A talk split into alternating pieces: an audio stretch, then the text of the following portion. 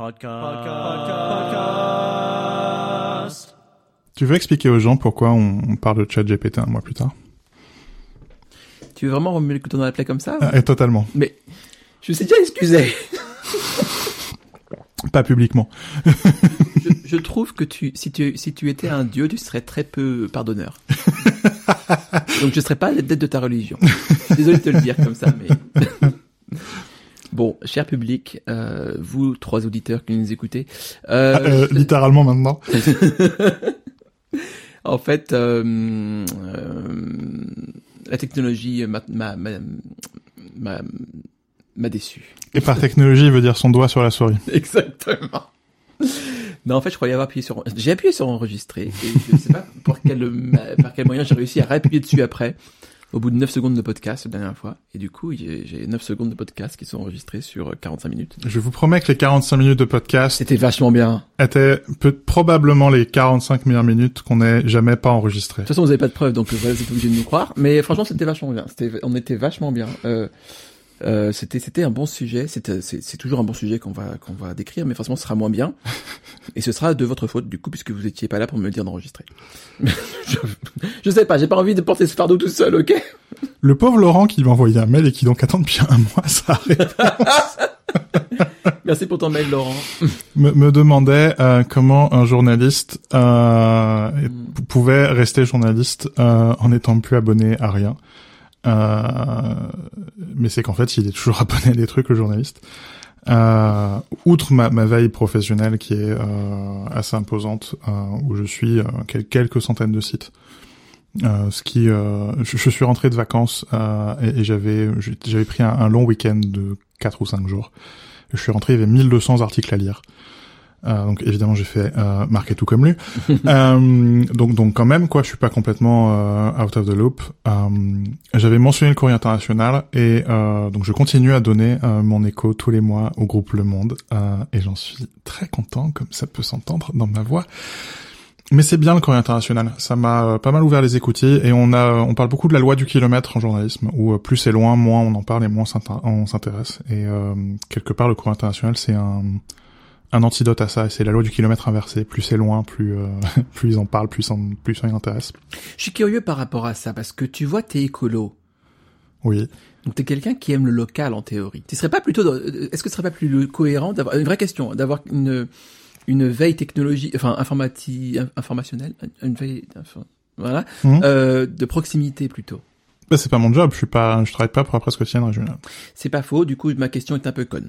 Ok. Mais la PQR le fait très mal. Une des raisons, une des, une des raisons pour laquelle euh, elle va probablement disparaître euh, avec euh, les intelligences dites artificielles, dites intelligentes, dont, on- dont on reparlera dans cet épisode. Elles vont se faire bananer parce que quand tu payes au lance-pierre, voire pas du tout, des gamins ou des retraités pour aller faire la petite locale, pour écrire des entrefilets sur ce qui s'est dit au conseil municipal ou le score de la des, des, des, des moins de 12 ans au, au foot un samedi après-midi à Trifouille-les-Oies, Hmm.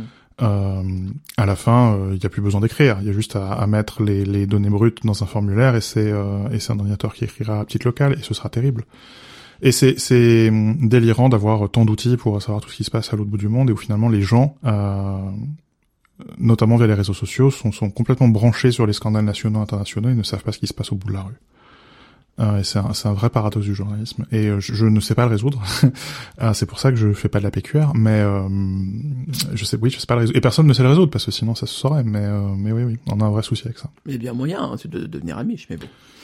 Ouais. On on a un vrai gros souci avec ça. Hmm. Et, et mine de rien aussi, euh, outre tout ça, je, je suis resté abonné à la newsletter quotidienne de Politico Hmm.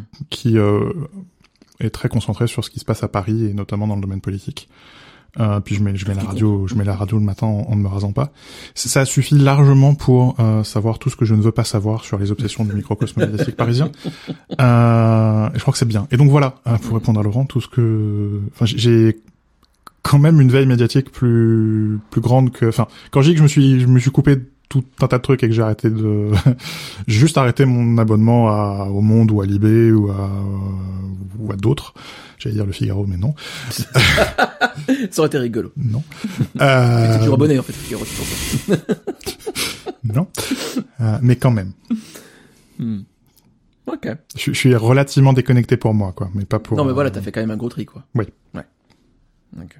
Regardez, Regardez. ce sera encore mieux que la dernière fois. Ce sera comme la dernière fois. euh, regardez, ben, euh, Arnaud a regardé euh, Blocks de Neil Brennan sur Netflix, euh, qui c'est un one man show assez court, ça dure une heure et j'ai passé un bon moment déjà parce que c'est court et ensuite parce que globalement c'est assez rigolo, un peu mélo parfois, mais bon, écoute, voilà. Hmm.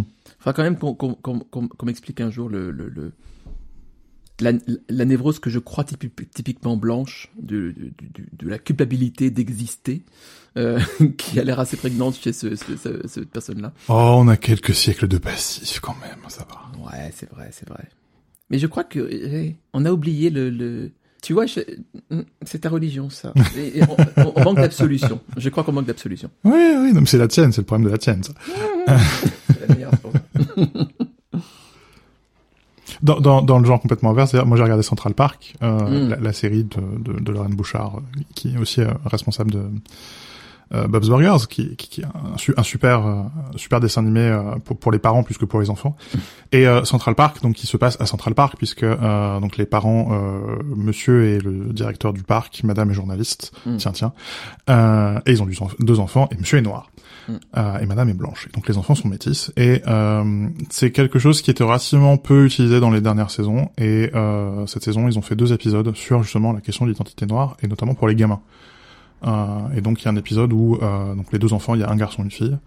Euh, premier épisode, le garçon est pour la première fois dans une situation où il y a du racisme contre lui, et notamment on le prend pour un voilà pour une petite frappe, pour un petit gangster quoi.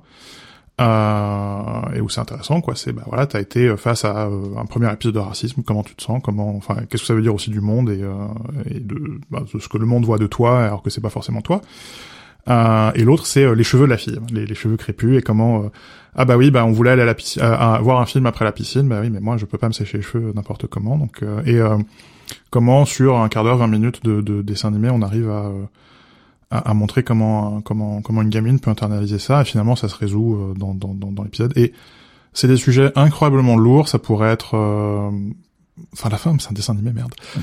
Euh, c'est pas forcément des sujets que tu t'attends à trouver dans un dessin animé. C'est vachement bien fait. C'est très casse-gueule. C'est super casse-gueule. Le nombre de fois où ça a été maltraité, je veux Ouais. dire. Et là, c'est bien fait, c'est bien dosé, et c'est fait à la fois. Il y a quelque part presque un mode d'emploi pour regarder les parents qui êtes dans cette situation, comment vous pouvez la gérer, Mm.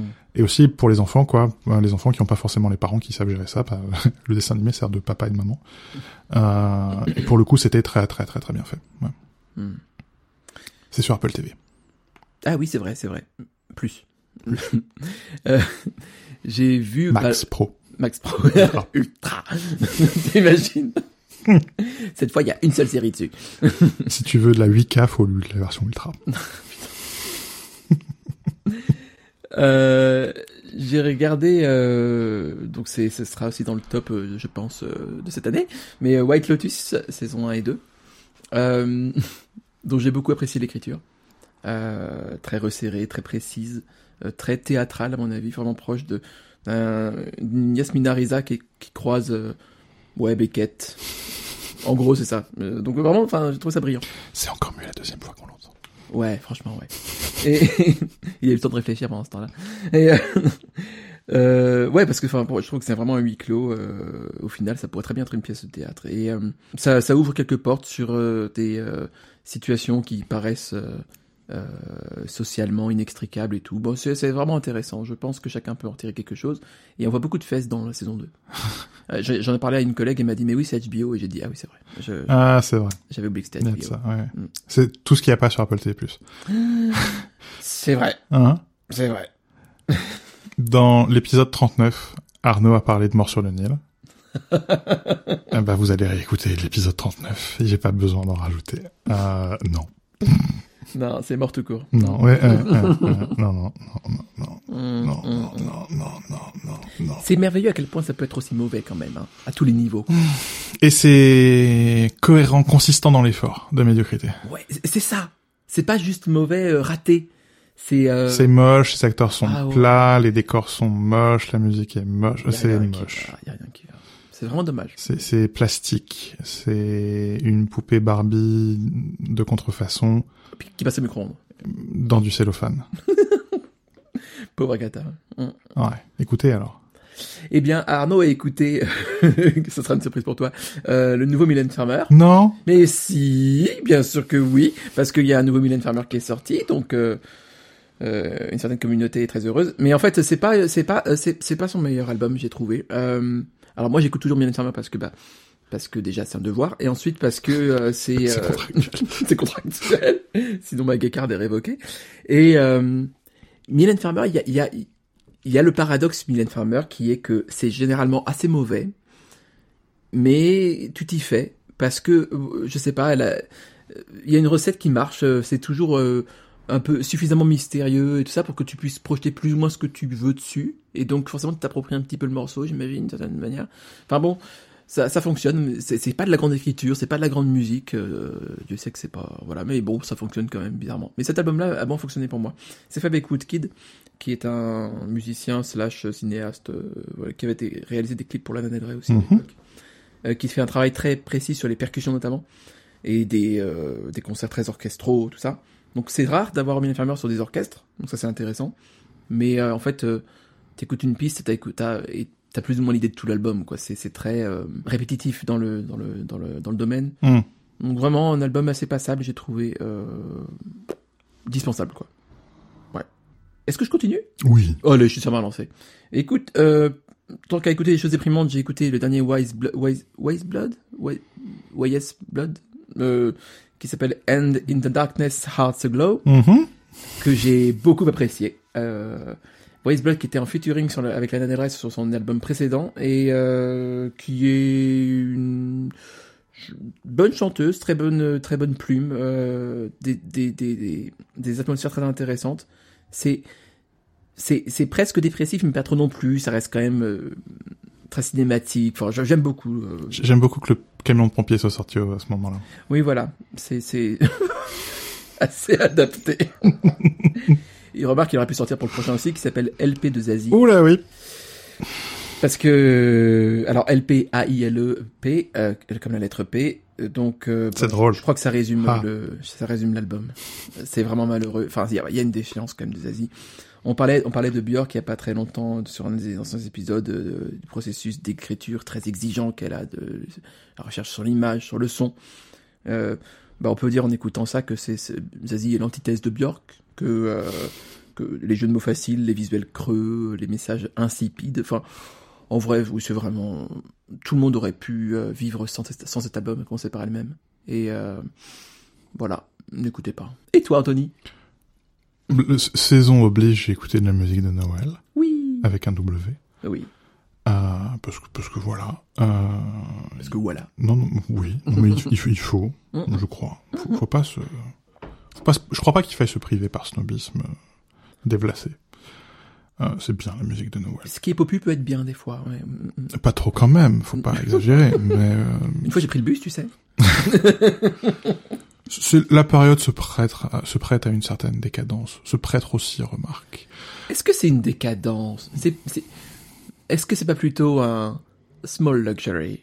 Oui, oui, oui, un petit plaisir coupable, tout, tout ce que tu veux. Enfin, Comme le McBaguette. je- aussi. Euh, je- je- moi- aussi, je réserve du jour pour euh, le soir euh, à la Tour Eiffel. Mm. Je- on en parlera. J'ai aussi écouté Prison Past and Future de Eric Hilton. C'est du down tempo assez bien senti, euh, très vaguement latino, mais ça reste léger. Mm. Je, je crois que j'aime bien. Mais t'es, vraiment sûr que ça a vraiment pas de lien avec Paris Hilton? T- Toujours pas. Non, parce que, quand même, c'est le même nom de famille, quoi. Ouais, non. Mm, ok. Euh, un album qui m'a beaucoup amusé, pas parce que l'album est amusant, mais euh, Any- Anyhow de Leland Whitty. Il est classé dans le jazz par Apple. En fait, je crois que c'est la personne chez Apple qui était qui, qui, qui- qui devait mettre euh, choisir un genre. Elle dit alors attends, c'est un c'est un peu ambiante, c'est un peu country, c'est un peu pop. À un moment, il y a un violon, donc on va dire que c'est classique. Mais quand même, là, il y a des harmonies un peu bizarres. Je suis pas sûr de comprendre. Allez, on va cliquer la case jazz.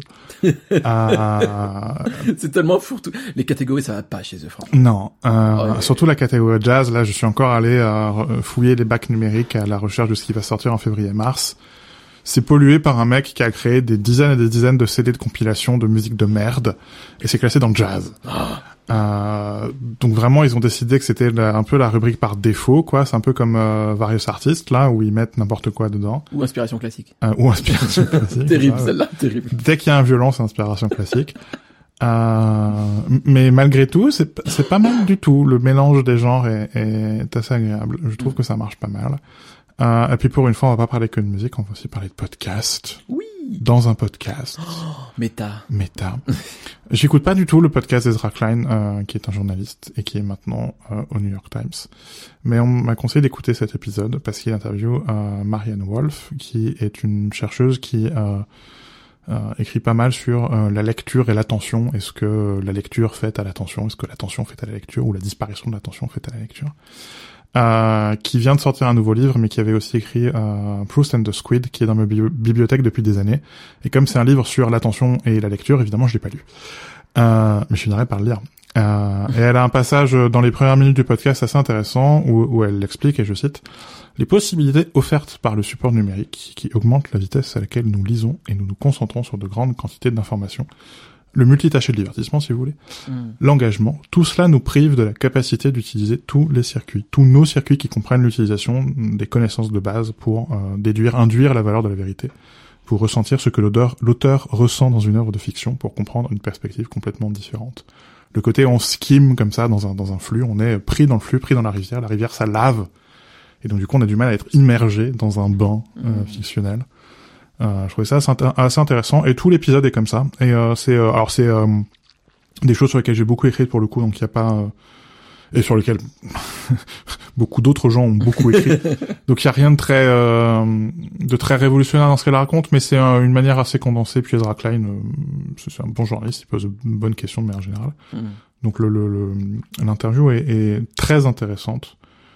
Euh, je pas m'abonner à son podcast parce que c'est toutes les semaines euh, beaucoup trop d'heures de podcasting.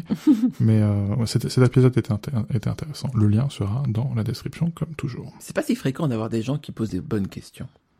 C'est un exercice difficile l'interview, vraiment. C'est j'aime beaucoup euh, parce que c'est très casse-gueule et euh, où tu peux parfois quand, quand quelqu'un a pas envie euh, et que tu fais correctement ton job, tu peux passer une heure à, à Hmm. poser la même question de 15 manières différentes et ne pas obtenir une réponse. Euh, et dans ce cas, t'as raté une interview. Enfin, t'as as réussi ton interview, mais t'as raté ton article.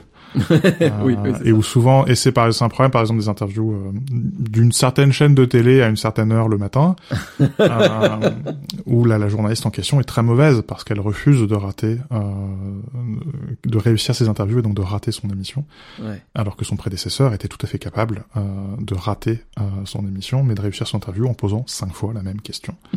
Euh, et je crois que c'est très intéressant, notamment quand tu es face à des personnalités politiques, parce que euh. Des anguilles. euh, parce que voilà, quand, quand tu les mets face à ça et qu'ils ont un mur en, en face d'eux alors qu'ils ont pas l'habitude, et que Mm. quelque part tu leur mets leur nez dans, le nez dans le caca, euh, à la télé, à une heure de grande écoute, euh, ça marche. Oui. Mais c'est vrai que oui, pour un journaliste qui est, qui est payé à la pige, par exemple, euh, c'est un peu embêtant, donc tu poses des questions, des questions simples. Quand t'es Ezra Klein, euh, ou que t'es comme moi, en, en CD sans, sans me comparer à Ezra Klein, hein, mais que t'es que t'es en CDI, donc tu peux te permettre de rater un article de temps en temps, euh, tu, tu, tu peux te permettre de, de poser des questions un peu plus dures, quoi, de forcer un peu, quoi, et de prendre le risque de rater ton interview, enfin, de rater ton article. Pour le plus grand bien. Lire? Arnaud a lu des articles, hein, essentiellement. Faut pas déconner non plus. Euh, du coup, euh, du coup, le premier article, il s'appelle, il a un très long titre. c'est Networking is a necessary and misunderstood skill. Here's how to hone it. Pardon. Mhm. De Teresa Chie, Chie, je pense. Enfin, ou Xai, comment on dit. XIE. Mhm. Euh, de, je, sur Vox, donc c'est Vox, donc ça doit être, ça doit être bien. Euh, en gros, c'est un article qui euh, dédramatise le fait de euh, faire appel aux gens autour de soi, euh, enfin, de, de- qui explique ce que c'est que faire networker, faire marcher son réseau. Et la première fois qu'on a enregistré, Anthony m'a dit, bah oui, c'est sponsorisé par LinkedIn, et du coup, j'ai- je me suis senti bête. Mais en fait, je pense quand même que j'en ai tiré du bien. parce que, parce que moi, euh, comment dire, je, je, je- je- j'aime beaucoup euh, comme de vendre des choses parce que j'aime bien rendre service, mais derrière, je vais être, je vais être très hésitant, voire euh, je vais carrément refuser de demander de l'aide autour de moi. Les choses pour lesquelles je pourrais très bien demander un peu de, ouais, un peu de, juste un peu d'assistance ou je sais pas quoi. Enfin, ça va être très difficile pour moi de, de le faire. Et et je pense que ça m'a ça m'aide un peu dans ma démarche de justement bah buter un peu plus l'ego peut-être et euh, et demander de l'aide euh, simplement en fait aux gens euh, quand quand t'as besoin d'aide quoi. C'est même s'ils doivent s'en parler de fait de Hmm. les gens refusaient rarement de donner de l'aide quand on leur demandait euh, il faut le faire. Et notamment enfin on est tous dans une période extrêmement dé- délicate que ce soit au niveau professionnel personnel enfin c'est tout, tout est un peu bouleversé. C'est pas le moment de se renfermer sur soi-même quoi. C'est le moment au contraire de de bah, faire jouer son réseau entre guillemets euh, j'aime pas l'expression parce que ça fait vraiment intéresser et tout mais en tout cas de de de, de travailler l'entraide quoi Hmm. Non. Euh, si il faut démystifier ça c'est important mais dans, dans, dans le sens encore une fois d'où je viens qui est que je n'osais pas demander de l'aide et c'était complètement con il faut le faire quand t'as besoin d'aide il faut demander de l'aide c'est tout sur LinkedIn. ah il est insupportable Totalement. Est-ce que je continue pour la peine Oui, vas-y. ouais, ça pour que Non, mais t'as lu un média de gauche, donc forcément t'as lu un média de droite. oui j'ai lu euh... Farnham Street Ah euh, uh-huh. Et puis alors bien de droite. Hein. oh ça va Oh. Ça va, c'est la droite économique, c'est pas la droite philosophique. Ouais, ouais. Euh, un article qui s'appelle Default Choices euh, sur donc Farnham Street euh, que mon PDG lit et du coup il partage ses notes de lecture. Du coup moi je lis ça aussi parce que mon PDG est de droite. et euh, du coup euh, je l'aime bien. Et du coup euh,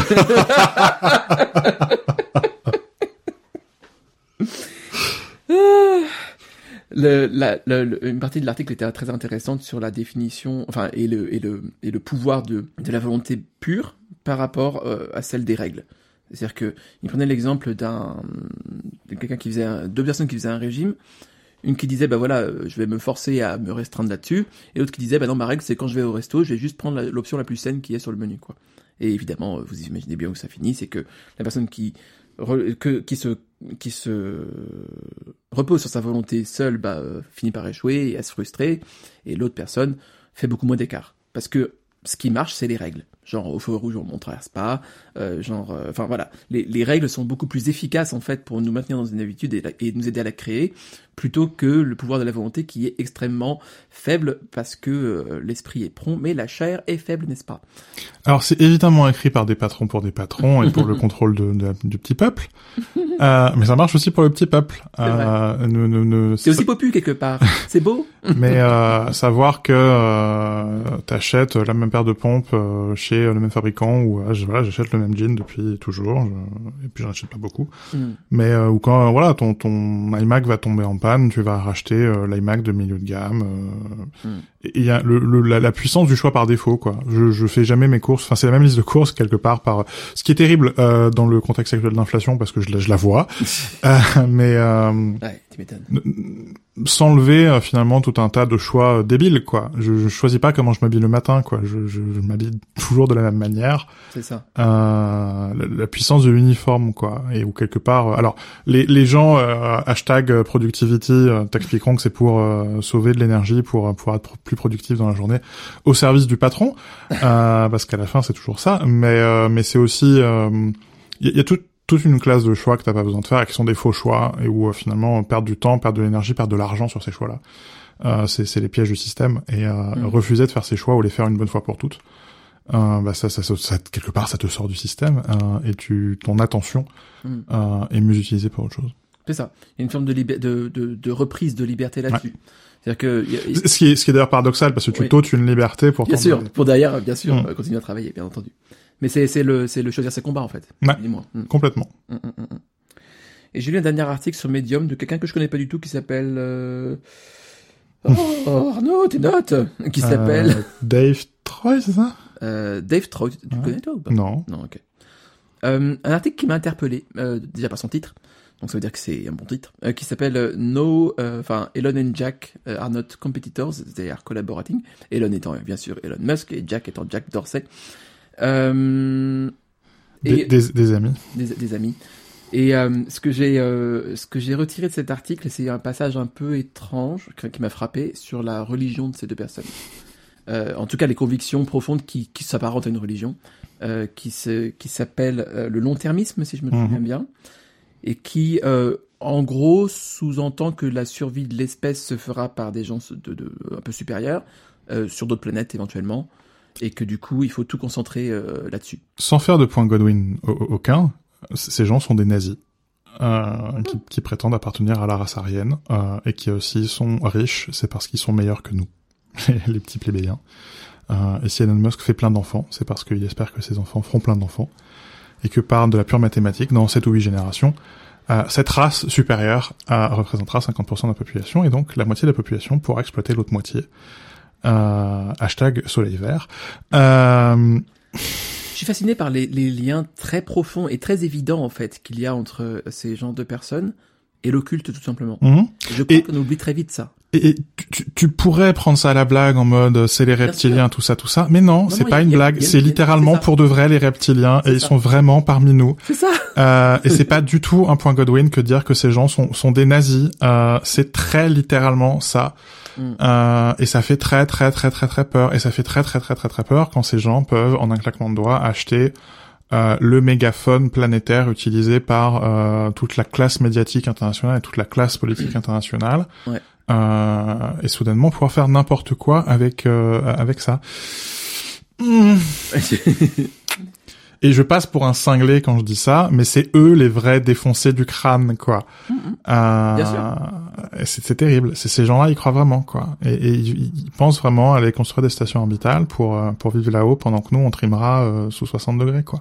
C'est- ça fait peur. C'est ces gens-là les plus, les plus. euh, En fait, on, on- il faut, faut- je crois qu'on est assez naïf sur la question de la religion. Euh, le- les, gens avec une religion sont plus puissants d'une certaine manière.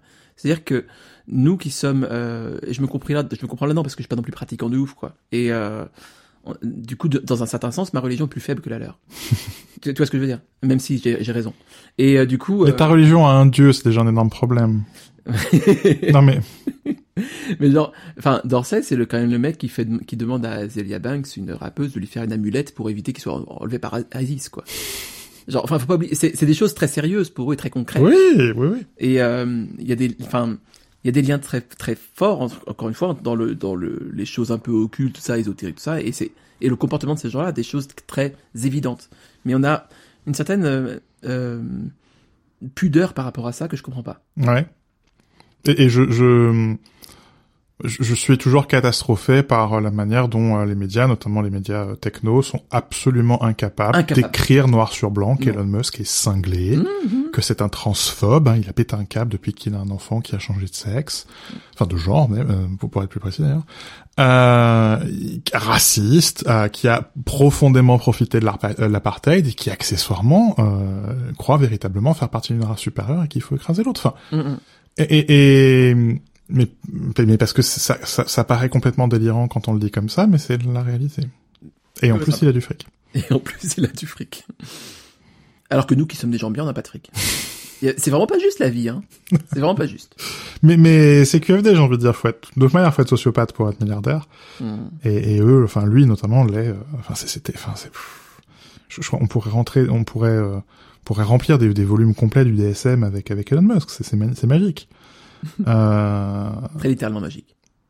Mais mais oui, et c'est enfin c'est c'est je, je, je oui, je, je refuse dans, de d'écrire sur Musk parce que je, justement je pourrais pas ne pas écrire ça et Hmm.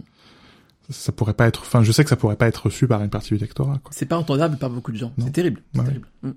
Mais parce que ça semble complètement euh... Oui, enfin, c'est ça, c'est les reptiliens parmi nous quoi. mais la, la, la, la vérité semble délirante. C'est ça qui est ouf. C'est que, ouais. Enfin bon, peu importe. Et ensuite t'essayes d'écrire des romans de science-fiction et tu fais non mais non, Tout pas besoin quoi. La réalité est tellement plus fictionnelle. J'ai lu des trucs beaucoup plus reposants à côté de ça. C'est bien. Euh, j'ai lu le euh, World Atlas of Coffee de James Hoffman. Tu euh, me dégoûtes. qui est un YouTuber, euh, donc un, un de un de ces gens qui profitent de ce complexe euh, reptilo-industriel. Euh, J'adore cette formulation. Oh, je vais la retenir. Reptilo industriel. Parfait.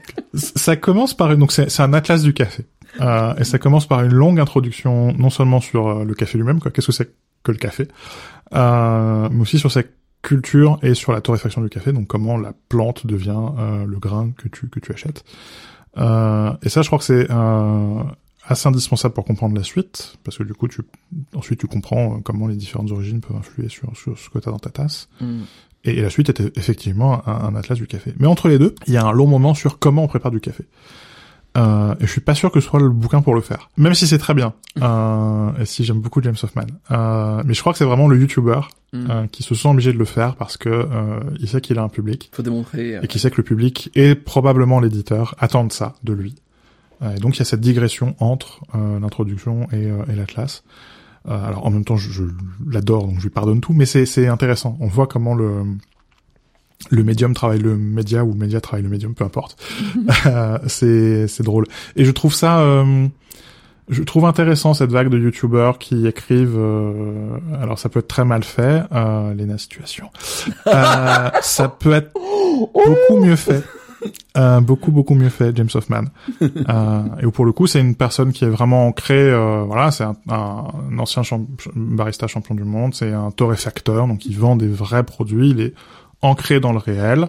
Euh, il écrit un livre, c'est la deuxième édition, et par ailleurs, euh, il a une chaîne YouTube qui est euh, qui, est très bien foutu, avec une très forte valeur de production, avec même des protocoles scientifiques rigoureux pour certains trucs, et où c'est c'est j'allais dire c'est une marque personnelle, mais oui, c'est quelque part c'est une marque personnelle, mais c'est un, un, vrai petit univers, mais un univers qui est ancré dans la réalité. Et je trouve ça euh, mm. c'est pas euh, c'est pas un phénomène qui, qui, est créé uniquement par YouTube et qui n'a aucune existence autre que euh, cette existence éthérée quoi dans le nuage. Non non par ailleurs c'est une vraie personne. Et je trouve ça je, l'aime beaucoup. J'ai aussi lu un article pour le coup de sur le blog de Mateo Shulbanovic qui est un un artiste polonais installé au Japon qui a beaucoup travaillé dans l'anime et qui maintenant travaille pour lui euh, que j'avais eu la chance d'interviewer il y a quelques temps pour une pour un dossier euh, sur euh, les artistes qui utilisent l'iPad pour travailler, qui travaillent avec l'Apple Pencil. Je me rappelle. Hmm. et en fait, c'est un article qui s'appelle I'm Lost Because of AI. Où il répond à un mail qu'il a reçu d'un artiste qui dit que bah voilà face à la montée des choses dites intelligentes qui sont censées être artificielles il se sent un peu paumé un peu démoralisé et bah du coup bah voilà si l'ordinateur peut peindre pourquoi moi je continuerai à peindre?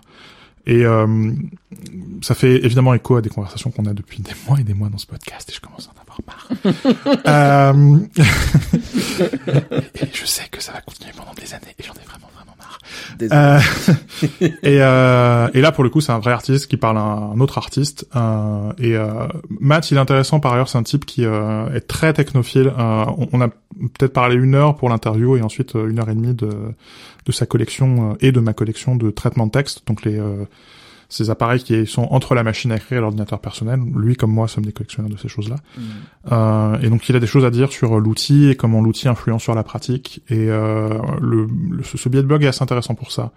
Et où la tonalité est très positive finalement. Et où euh, ce qu'il dit, hein, c'est quelque chose que je répète depuis plusieurs épisodes dans ce podcast, c'est que l'intention ça compte. et que Soulage qui balance du noir sur une toile, c'est pas pareil que Anthony Santos qui balance du noir sur une toile. Euh, et que pas, et que Anthony qui euh, ou Arnaud parce que c'est plutôt Arnaud qui, euh, qui, qui va dans les toilettes publiques et qui casse des urinoirs pour les mettre dans une pièce. c'est pas tout à fait pareil. Euh, pas les bras pour ça. c'est pas tout à fait pareil que si c'est Duchamp qui le fait. Euh, la différence c'est l'intention et euh, hmm. Oui, les IA savent peindre euh, et euh, elles peignent de mieux en, de mieux, en mieux et, les défauts qu'on peut leur trouver, je le vois qui fait la grimace l'autre là-bas là. Mais euh, ce sera de plus en plus difficile. Enfin, il y a déjà des IA qui gagnent des concours artistiques. C'est vrai. Euh, mais il manque un truc, c'est l'intention. Et je crois que ça compte. Euh, je crois vraiment que ça compte. et puis il y a Kotka qui est revenu euh, de congé sabbatique et c'est très bien qu'il ait pris un congé sabbatique. J'aimerais avoir le courage. Euh, il a pris un congé sabbatique en même temps qu'une amie et ou l'inverse, je sais pas comment faut le dire. Et j'aimerais avoir le courage de ces gens-là, euh, vraiment, de prendre six mois pour aller faire autre chose. Et euh, dans sa dernière newsletter, donc où il il s'excuse un peu de pas avoir pris le temps de faire un long billet pour expliquer ce qui s'est passé pendant son congé sabbatique. Et en même temps, il a très bien fait. On, le pardonne complètement. Oh oui. Euh, il, il, met un lien vers un article que j'avais loupé, qu'il avait publié en 2020 sur euh, une euh, citation apocryphe, apocryphe de Dorothy Barker qui est "Je déteste écrire, mais j'aime avoir écrit." Et ouais. Genre ouais, je, je, Ouais. Je déteste écrire, mais j'aime avoir écrit. C'est vraiment ça. Ça marche avec tellement de choses. Et tu vois, j'ai déjà dit au premier enregistrement, mais c'est encore plus vrai au deuxième enregistrement. Oui. Je déteste enregistrer ce putain de podcast. Euh, mais j'aime l'avoir fait. Oui, voilà. Moi, c'est pour le sport, c'est ça. Mais ça marche pour plein de trucs, c'est ça qui est fou. c'est- extrêmement universel. Ouais. Ouais. Acheter? Acheter. Oh, écoute, ça va Je être. déteste acheter. mais je- Pardon. Ah non, non, pour le coup, pour le coup j'adore acheter. Oui, toi t'adores. Là, c'est l'inverse, tu vois. C'est que j'aime bien acheter, mais j'aime pas le résultat, c'est qui est que j'ai plus d'argent. c'est là que l'opposé est vrai. Euh, écoute, euh, j'ai, bah, c'est surtout des cadeaux de Noël en fait, hein, parce que comme chaque année, ça a été euh, une euh, ruine financière. hein. Hmm. Donc, ben voilà. Essentiellement des cadeaux de Noël. Ouais. J'ai aussi acheté les cadeaux de Noël. Ouais. Euh, je me suis fait un petit plaisir, comme j'ai reçu. Tu, tu es en face de moi en chair et en os. Euh, Oui. J'ai reçu pour Noël. Je me suis acheté une batterie de cuisine. Oui. Euh, l'Agostina. Et ce que j'aime beaucoup avec l'Agostina, c'est que c'est ça te vend euh, une image italienne. Ça appartient au groupe Seb. Je- je- C'est pas la gueule qui est chinois maintenant aussi. et, et la gueule production qui, qui, qui est pas du tout installée à la gueule et qui fait de la merde. Euh, et j'espère bien euh, qu'ils porteront plainte pour diffamation euh, contre moi, qu'on puisse régler ça au tribunal. Ou sinon, peut-être qu'ils vont nous sponsoriser, on sait pas. Non, mais par ailleurs, ça marche leur truc, c'est ça qui est terrible. Euh, mais En vrai, c'est stylé, c'est stylé. euh, mais c'est du simulacre, quoi. C'est une usurpation de de, de l'image, de la gueule, quoi. Et là, il y a un peu de ça avec l'Agostina, qui par ailleurs sont des très bons produits. C'est enfin c'est tout à fait décent et, et on a préparé un très bon repas de Noël avec la batterie de cuisine. C'est effectivement très.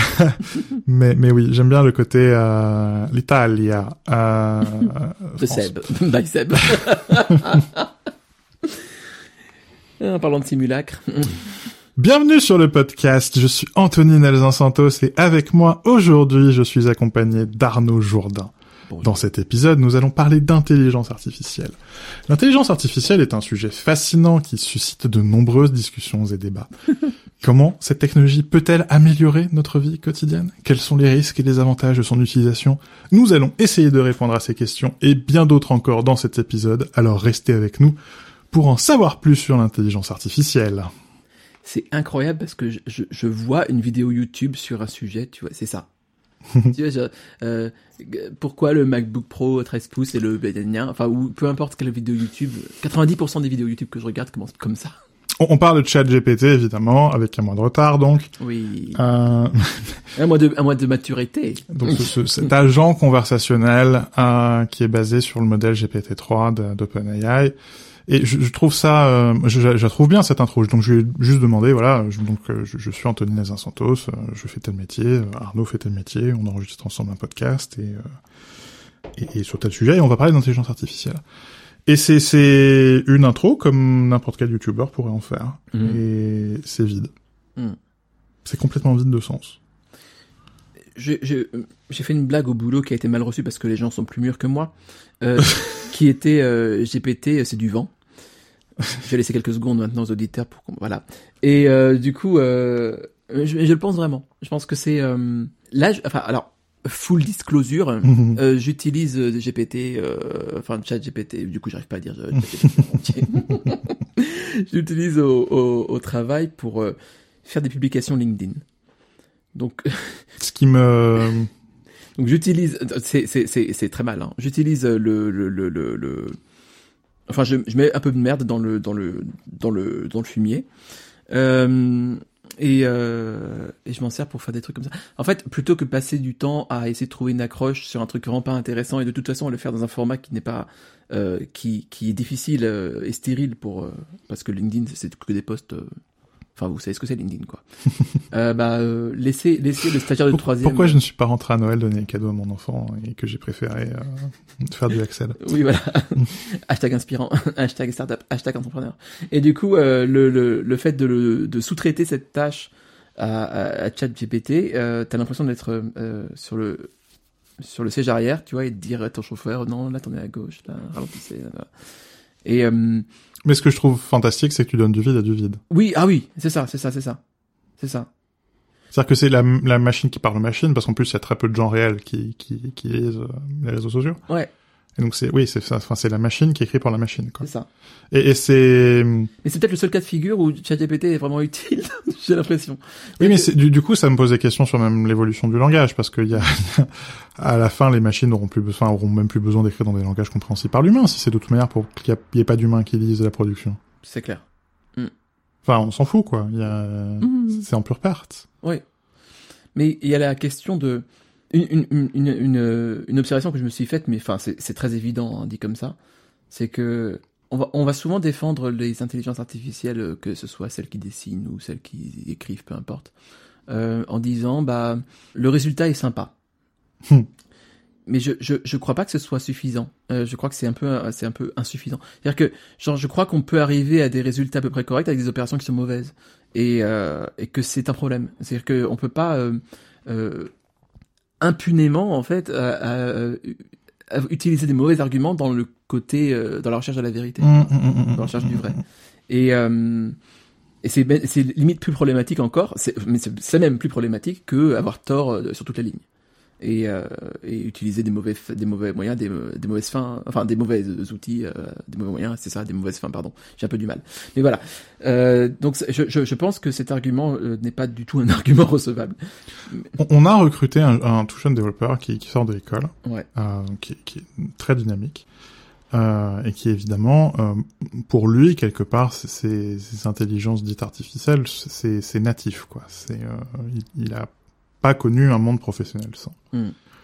Euh, et, et donc, il peut pas s'empêcher d'adorer euh, GitHub Copilot, euh, qui soi-disant le rend magiquement plus productif et plus développeur qu'il a jamais été, et GPT-3.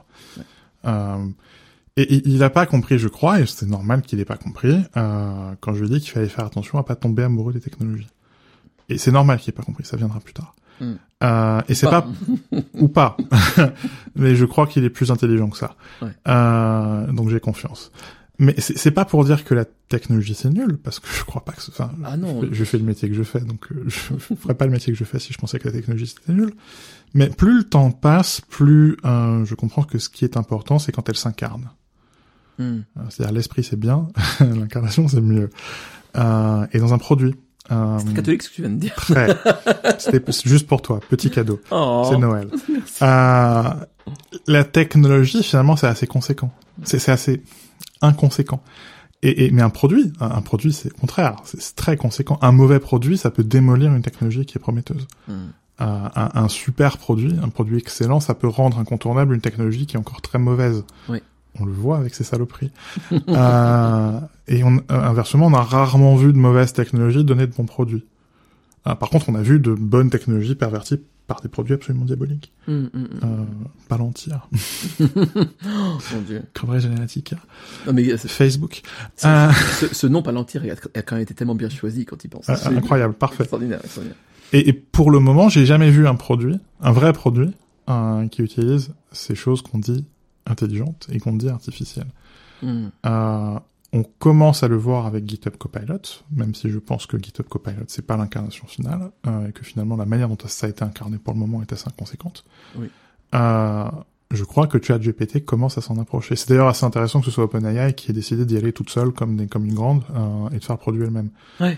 Euh, Et de mettre Google en PLS. oui, mais en même temps tellement si peu. Euh, je crois que la comparaison avec Google que le New York Times a encore fait ce week-end est assez euh, assez éculée. Mais en même temps, ça me fait le même effet que euh, utiliser quand j'ai utilisé la première fois Google en 99. Oui. Euh, par, parce qu'il y a, Il y a une magie qui se produit. tu vois à quel point ça marche pas, Mm. à quel point c'est pas suffisant, euh, mais à quel point ça pourrait l'être. Euh, et quelque part à quel point c'est dangereux dans son imperfection. Euh, parce que Google c'était ça quand, ça- quand ça a débarqué, ça a soudainement rendu obsolète euh, une manière très puissante hein, de parcourir le web qui était l'annuaire, quoi, et de sauter de lien en lien, Hmm. en prétendant le faire à la place de l'humain. Le PageRank c'était ça, c'était littéralement je fouille les liens et j'y vais, quoi.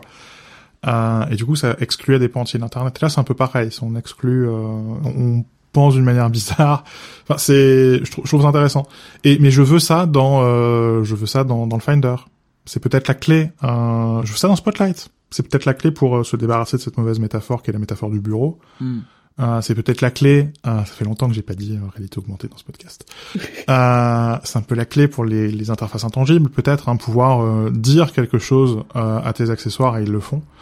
Euh, Enfin, on peut voir le saut qualitatif qu'on peut faire avec les agents conversationnels. C'est peut-être la clé avec Siri aussi, parce que Non, mais- Seigneur. Oh. Totalement, complètement. Euh, mais je veux ça, je veux que ça infuse dans mon correcteur, dans mon correcteur orthographique, par exemple. J'ai- J'ai publié cette année un- une interview d'Eric Brunel, qui est le patron d'Antidote, Hmm. euh, où il commence tout juste à mettre un peu d'intelligence artificielle dans, dans le correcteur. Je veux ça dans mon correcteur. Ouais. Euh, pourquoi pas dans mon éditeur de texte? À une condition qu'il apprenne de mon écriture, Bien sûr. sans utiliser celle des autres. Je veux pas qu'on aplatisse mon style. Je veux, je veux au contraire, je veux qu'on soit capable de, de, de s'en servir. Euh, je, je veux qu'on qu'on qu'on dissolve GitHub Copilot complètement dans, dans VS Code. Euh, ça peut transformer l'autocomplétion, ça peut transformer le linting, ça peut automatiser les, les tâches répétitives. Euh, Je, je veux ça partout, quoi.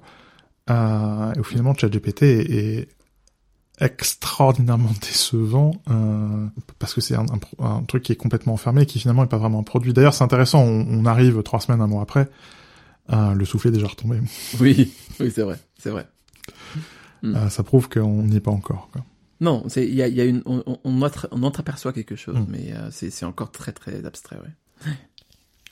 Et c'est- c'est marrant parce qu'on a vu euh, paraître des billets sur euh, ça va rendre obsolète euh, le travail à la maison, au, au lycée, à l'université, ça va euh, rendre obsolète le journalisme. Et ce qu'on se voit, ce qu'on voit, c'est que non. Euh, l'in- L'intention, le professionnalisme, le- l'expérience, euh, ça compte. Il faut toujours la différence. Et je, je suis sûr que pour... euh, Enfin, j'ai évidemment envie d'u- d'utiliser ça pour automatiser les résultats financiers. Je sais que l'équipe utilise déjà des robots pour écrire les résultats sportifs.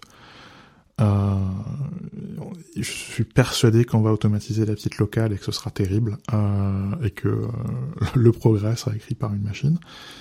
C'est évident. How fitting.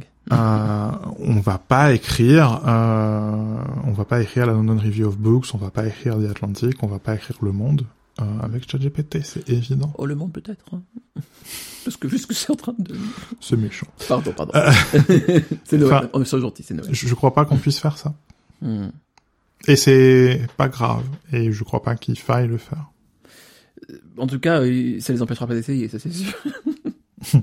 On sent que l'ambition est toujours démesurée derrière. Euh, quitte à ce que les résultats soient pas alignés avec ça. Mhm. C'est c'est ce qui m'ennuie évidemment avec toutes les... En fait, avec la technologie en général, si je suis honnête, une seconde, c'est que bah, euh, le, le, le, ce qui infuse dedans, euh, dans la, dans la, dans la genèse et dans l'utilisation finale de ces, de ces innovations, c'est que c'est le, le- l'utilisation capitaliste, quoi. C'est le, c'est le profit de certains euh, au détriment et, et par l'asservissement de d'autres, Mhm. de, la, de la majorité. Euh, dans le cas de, de, de l'intelligence artificielle, enfin, même si encore une fois l'abus de langage est déjà à la genèse aussi de, de Hmm. du nom, quoi. Euh, ben, c'est c'est c'est quand même le génie humain qui est ramené à une matière première, quoi. euh, Qui on on on on, factorise à la chaîne le, le la créativité. Et c'est la première fois, je crois, qu'on fait une intrusion là-dedans. C'est-à-dire que euh, toutes les intelligences artificielles ou les trucs comme ça auparavant étaient quand même sur quelque chose de beaucoup plus euh, euh, aller d'un point A à un point B, à des choses beaucoup plus concrètes, opérationnelles. Mm. Là, on s'attaque à quelque chose de beaucoup plus constitutif de, de l'âme humaine. Et, euh, et ça commence par un vampirisme euh, presque boulimique de tout ce qui existe, sans le consentement d'ailleurs des artistes, euh, évidemment. Donc, euh, donc on commence par un vol. Euh, et ensuite... Euh, Il y a un côté très prométhéen là-dedans. ouais, mais, et, oui mais dans Prométhée, il est diabolique. bien sûr. Ouais, non, mais ouais. Pour toi, oui. mais c'est, et là, vous verrez que vous verrez que j'ai raison. Et euh, c'est, l'usage, est- forcément bénéfique en tout premier et tout d'abord aux entreprises et pour la vente et pour la production facile. Enfin, c'est, c'est, on est sur la science euh, du marketing, quoi, vraiment ni plus ni moins. Mais ce qui m'inquiète, c'est que c'est un démultiplicateur de pas de paresse parce que la paresse c'est génial et il faut être paresseux parce très que bien, la c'est- euh, mais c'est c'est un, un je sais pas comment traduire laziness mm, par un autre mot que paresse mais c'est pas le même mot C'est l'absence Euh, d'effort plutôt. c'est ça. C'est, plutôt ça que la paresse en tant que c'est un démultiplicateur de ça Hum, hum. euh, et je crois que c'est terrible c'est c'est c'est un démultiplicateur de nos pires travers quelque part Mais non seulement ça, mais c'est qu'il y a aussi un autre effet, je pense négatif et, et réel, euh, qui est que euh, on travaille en vase clos. Oui. Et que du coup, le, le forcément, si on si on si on lit la créativité à l'algèbre de cette manière, on arrive à quelque chose qui est démultipliable indéfiniment, mais qui est aussi en, euh, euh, euh, un, dénominateur commun qui est de plus en plus bas, quoi. Mais il n'y a, pas d'intuition. Enfin, à la fin, on en revient toujours à la même chose, c'est qu'il n'y a pas d'intuition créatrice. C'est ça. Et du coup, forcément, une, stéri- une certaine stérilité, quoi. Forcément. Ouais. Et euh, l'autre problème encore derrière, c'est que cette stérilité-là euh, peut inciter, enfin, euh, elle est trompeuse parce qu'elle peut inciter les gens, elle peut leur, les dissuader en fait d'apprendre des capacités qu'ils auraient apprises sans ça. C'est le souci, c'est-à-dire que quand on disait everything is a remix, Mm. quelque part c'était une promesse. C'était euh, Mm. en, ayant toi-même les outils, en ayant les outils numériques, c'est-à-dire en ayant, euh, en, en cassant quelque part le monopole de la machine, en donnant la machine à tout le monde. Mm. Tu peux devenir toi-même créateur et t'as le pouvoir de remixer n'importe quoi. Ça, c'était une promesse. Et en fait, Et c'est devenu, euh, non, la machine va faire à ta place, euh, tout- et tu n'as plus besoin d'être créateur. toute la tech est comme ça. Toute la tech est sur une promesse qui n'est pas réalisée. Hmm. C'est que des mensonges. Quand même. Enfin, et je reviens au jardin d'Éden. Je suis désolé parce que j'aime bien, mais c'est quoi le truc à la base? C'est un mensonge. On te dit que tu vas connaître et au final tu te retrouves dans la merde. Bon, c'est pareil. Et euh, c'est que, enfin, si on peut, on peut le prendre comme un mythe, peu importe. Mais voilà. Ce qui compte, c'est que il y a une, il y a, il y a une vraie, enfin, il y a plus de valeur ajoutée en fait à, à, à maîtriser quelque chose parce que tu externalises quelque chose que tu aurais pu faire de manière interne. Et euh, ce que je trouve vraiment inquiétant, c'est que tu externalises sans besoin. C'est-à-dire que aujourd'hui, c'est pas difficile d'apprendre à coder, c'est pas difficile d'apprendre la musique, enfin, c'est pas difficile en tout cas d'essayer d'apprendre ou de se frotter à quelque chose comme Mm. ça. Euh, Ça a jamais été aussi facile. ouais, clairement. Et là, même malgré toutes les facilités, d'ailleurs offertes notamment par la machine Mhm. euh, pour apprendre ces choses-là, Totalement. euh, on, te, on, te, on te le retire, quoi. On te dit c'est plus nécessaire de faire ça. Et euh, on note une friction qu'on n'avait pas besoin d'enlever. Qu'il n'y avait pas, ouais. On, on répond du coup, enfin, à- la question se pose, enfin, à quel besoin est-ce qu'on répond? Enfin, à mon avis, c'est un besoin C'est même plus subtil que ça, c'est-à-dire Ouais. on note une friction qui est désirable. qui est absolument désirable, parce que dans l'effort, dans l'effort euh, repose la créativité Mm. et le résultat final. Mm. Et euh, enfin voilà, Chesterton parle de la béquille pour ceux qui savent marcher euh, à l'époque de la TSF. Mais on est littéralement là-dedans. Et du coup, forcément, on se, on se retrouve avec une atrophie d'un muscle euh, qui est pas, qui, qui à la base est quand même relativement utile, quoi. Et euh, on, on abat une barrière qui est celle de l'apprentissage au profit de la multiplication infinie. quoi. Oui, mais ça va bien avec le système financier. Enfin, il y y a... Ah, ça reste évident. Si, si tout Oui. est un produit, pourquoi, pourquoi pas ça? Bien sûr. Mais au final, c'est toujours pareil. Et, du coup, qui en, qui en bénéficie Bah, c'est pas les gens. je, je lisais un livre, j'en parlerai sur le sur le blog euh, prochainement et donc dans le podcast, mais sur euh, euh, sur le, le, le, le monde réel des technologies. C'est une, une série de conférences des, des, années, des années 1980 Mm.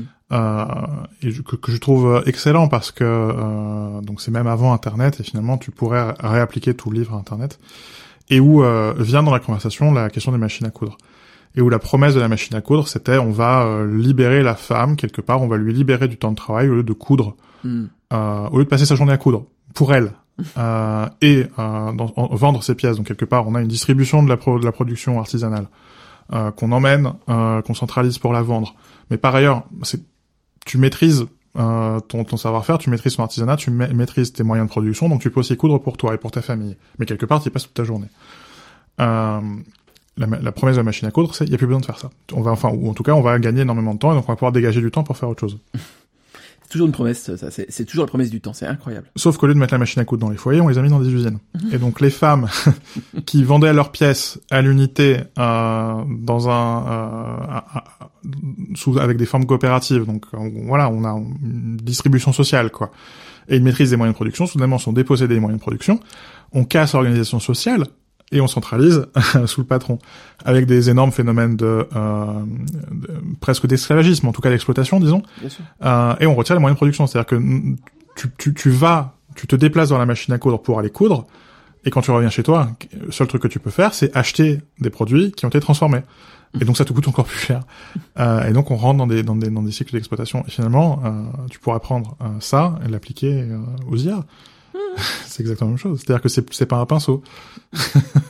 Ce qui me revient, c'est la, fable de, des grenouilles qui demandent un roi de la, de la fontaine.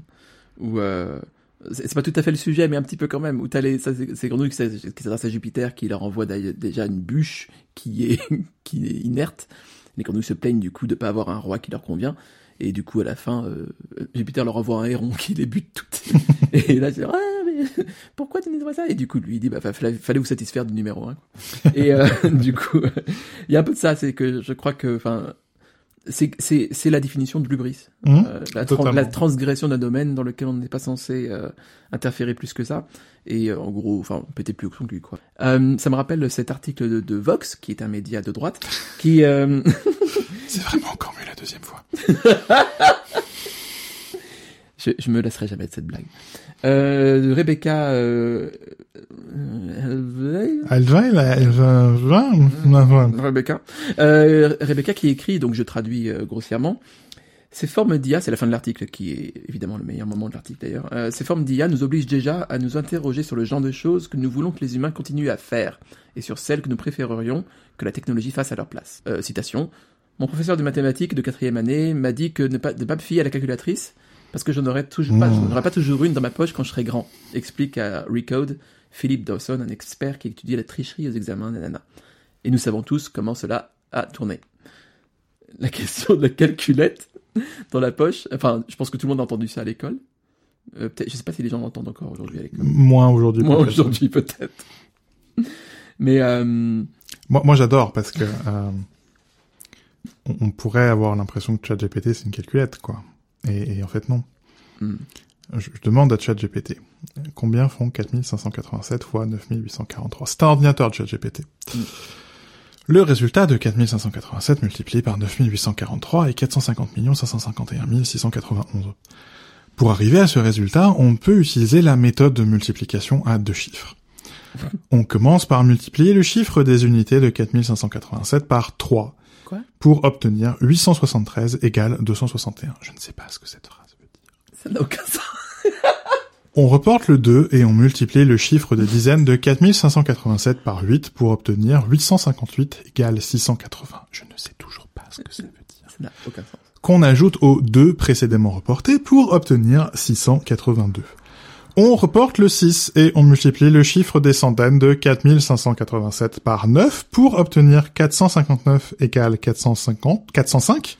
Je ne sais encore toujours pas ce que ça veut dire. Qu'on ajoute aux 6 précédemment reportés pour obtenir 411.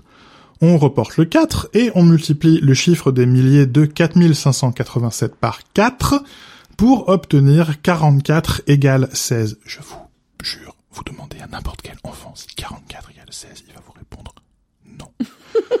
On ajoute le 4 précédemment reporté pour obtenir 20, qu'on place devant les autres chiffres pour obtenir le résultat final, 454 millions 551 691. Maintenant, vous allez euh, sortir euh, votre téléphone, celui sur lequel vous écoutez ce podcast.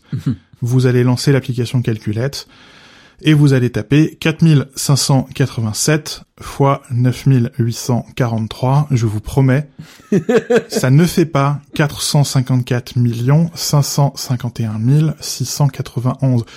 Tout ce raisonnement est farfelu. Tout ce raisonnement est faux. Ça a l'impression de la certitude. On reporte le 6 et on a l'impression d'entendre un prof de maths qui explique comment poser une addition. Hmm. C'est n'importe quoi. Hmm. Pour une opération, enfin, c'est- la vérité mathématique. C'est peut-être le seul domaine dans lequel il y a une vérité, les mathématiques, bordel. Euh, et la religion. c'est la même chose.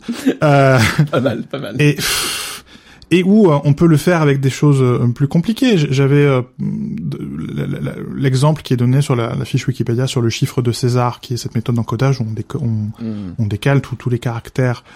Euh, le chiffre de César est un type de chiffrement de substitution simple qui consiste à, re- à remplacer chaque lettre d'un message par une autre lettre qui se trouve à un certain nombre de positions plus loin dans l'alphabet. Et il t'explique tout le long comment ça marche. Euh, donc pour décoder le message, il faut trouver quel était le, décoda- le, le décalage utilisé pour encoder le message. Donc je lui donne, c'était euh, Mm. c'est- ROT 13, euh, le chiffre de César. Euh, comme on peut le voir, donc il continue comme ça à m'expliquer comment marche le chiffre de César. Comme on peut le voir, ce n'est pas très lisible, mais on peut remarquer que les lettres blablabla forment le mot décoder. Ah, intéressant. Euh, et donc il me dit à la fin, euh, du coup, je pense que euh, le message deviendrait WCK-I euh, Q-E-J-I-Y-G L apostrophe E D S C D J K Q-U-J-I-Y-G J-R J-R-H-I-A-E. C'est-à-dire que tout le long L'explication de ce qu'est le chiffre de César est à peu près correcte. Je lui donne le, décoda- le décalage. Il est capable de prendre un mot. Ouais. euh, De, de, quel est- enfin, de comprendre le, ce que ça veut dire. Et Enfin, soudainement, quand il passe à la phrase, ça s'effondre. Ça, c'est parce que euh, ChatGPT ne sait pas réfléchir. euh, et s'il n'est pas capable de faire, euh, de poser une multiplication, c'est parce que ça n'est pas un système déterministe, c'est un système probabiliste. Ça fait des statistiques, sauf que ça fait des statistiques avec la réalité. C'est un problème. Hum, hum.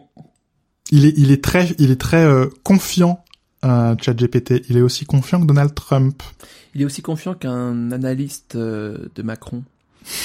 tu, tu- tu vois ce que je veux dire? Oui. non, mais il est, il est confiant comme l'est n'importe quel arnaqueur. Euh, il est confiant comme l'est n'importe quel mythomane. Hum. Euh, on a l'illusion qu'il raconte la vérité alors qu'il calcule la fiction. C'est dangereux. C'est incroyablement dangereux. Demandez-lui qui est, euh, c'est quoi la philosophie de, de Sartre, euh, et il va vous raconter des bêtises. Mhm. C'est un problème. C'est un gros problème. On on n'est même pas dans euh, les singes qui tapent Shakespeare. On est dans les dans les dans les dans les, les singes qui tapent n'importe quoi et qui prétendent que c'est Shakespeare. C'est ça, c'est un des problèmes que j'ai avec euh, l'intelligence artificielle, euh, entre guillemets, encore une fois, comme, enfin, le, le nouvel effort qu'on a aujourd'hui, quoi, entre l'image et le, et le texte. Qui est que, enfin, tu, tu dis ça, je, je pense que c'est ça, il y a de la singerie parodique dedans. Mhm. Euh, évidemment, l'outil, l'outil n'y peut rien, c'est les gens derrière, mais c'est, Mais c'est le problème. Hein. c'est tout à fait le problème, bien entendu. C'est que li- li- euh, l'IA va pas apprendre de, de, de- notamment de l'art. Je, vais pas- je prends l'exemple de l'art, mais elle, va- elle va manipuler l'art au-delà de toute reconnaissance Mhm. euh, possible et tenter de faire passer euh, le, le- ça, ce subterfuge, pour une nouveauté. Et euh, la, se- la- la seule issue possible de ça, c'est l'amalgame de la production euh, et c'est le, le, le, la, le creuset dans lequel on fond absolument tout ce qui tout ce qui est d'ordre créatif. En fait, il y a déjà, déjà cet effort là qui est fait. euh, donc s'il y a un complot, c'est celui-là. C'est que c'est que tout ce qui fait la spécificité humaine, euh, quand on parle de de, culture, euh, propriété privée, famille, tout ça, et là maintenant l'art, se fond dans un creuset qui uniformise l'ensemble et que on paye déjà on paye déjà un petit peu ça dans le sens où la culture est quand même quelque chose d'assez global maintenant, ou en tout cas il y a- il y a un mainstream de plus en plus puissant.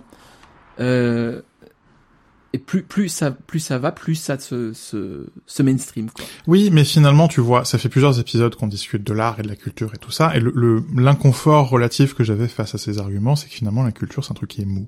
Ouais.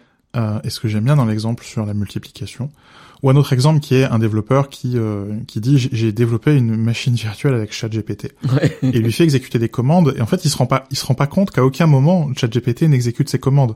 En fait, Ch- ChatGPT voit a visiblement été nourri de Stack Overflow et donc comprend que euh, telle commande doit produire tel résultat.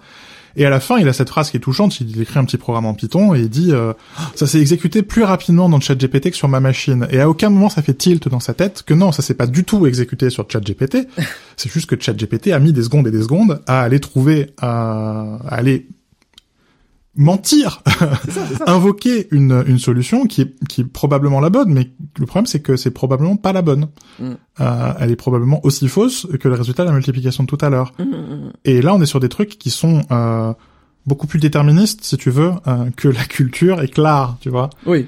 Ouais. Euh, et moi, j'ai un souci. Ça fait des années que je fais la semaine de la presse à l'école, que je vois des gamins, que je leur explique. les journalistes, on est des spécialistes de des faits. Quelque part, on est les professionnels des faits, quoi. On essaye de, de pas pas de décrire la vérité, mais de décrire la réalité, quoi, du mieux qu'on puisse avec euh, notre subjectivité et nos, nos points de vue. Et euh, c'est pour ça qu'il faut une pluralité. Enfin, je te refais pas la, je vous refais pas à tous euh, mes deux heures de semaine de la presse, même si j'adorerais. Mais euh, et puis ces dernières années, je leur mettais à la fin deux trois petits exemples de manipulation de photos et d'images. Et puis ensuite, on leur fait un module de deux heures supplémentaires euh, où on leur fait fabriquer des fake news. Et, et, et là, je sais pas quoi faire cette année. Ouais. Et où euh, je crois que cette année, il va falloir leur expliquer, euh, faites attention à la machinement. Mhm. Et la machinement à échelle industrielle, on parlait euh, de déni de service, euh, des, des dénis de service sur la sur la culture ou déni de service sur euh, les faits. On est là, on est face à un mur de mensonges. On est Mhm. face à euh, ChatGPT, c'est ça, c'est ou même GitHub Copilot, parce que je suis désolé, mais quand le développeur dit que GitHub Copilot, il, il commence un truc et, euh, et ça finit à fonction, non. Le code que ça produit est très décevant. Euh, mais parce que c'est du c'est du code spaghetti euh, trouvé sur Stack Overflow et GitHub quoi et à la fin euh, sur GitHub il y, a beaucoup plus de mauvais développeurs moi y compris que de bons développeurs donc ChatGPT enfin euh, GitHub Copilot étant la moyenne de ça GitHub Copilot est un piètre développeur et ChatGPT étant la moyenne du corpus euh, ChatGPT il raconte n'importe quoi et écrit mal C'est ça, c'est- Euh. c'est c'est aussi vivant qu'un qu'un qu'un ensemble de qu'un qu'un qu'un c'est une moyenne arithmétique de la médiocrité c'est terrible Frankenstein quoi. Je veux dire, c'est l'électricité qui qui anime le, le cadavre quoi. ouais Et le cadavre fait de différentes parties. mais mais ça ressemble à un humain Ouais, et c'est là où est le danger c'est ça. parce que on, enfin, on est capable de voir Jésus dans, dans une brioche, Euh, et donc on est capable de voir l'humain dans la machine. Et, et non. On- Il y a il y a moyen effectivement qu'on soit euh, très- enfin très sensible à ce genre de subterfuge effectivement. Mm. Et c'est là où est le danger. Le danger, c'est nous. Mmh. On est euh, des choses. euh, on n'est pas des intelligences artificielles, on est des intelligences biologiques. Émotionnel. Mais mais on n'est pas si intelligents que ça. Ouais. Ah.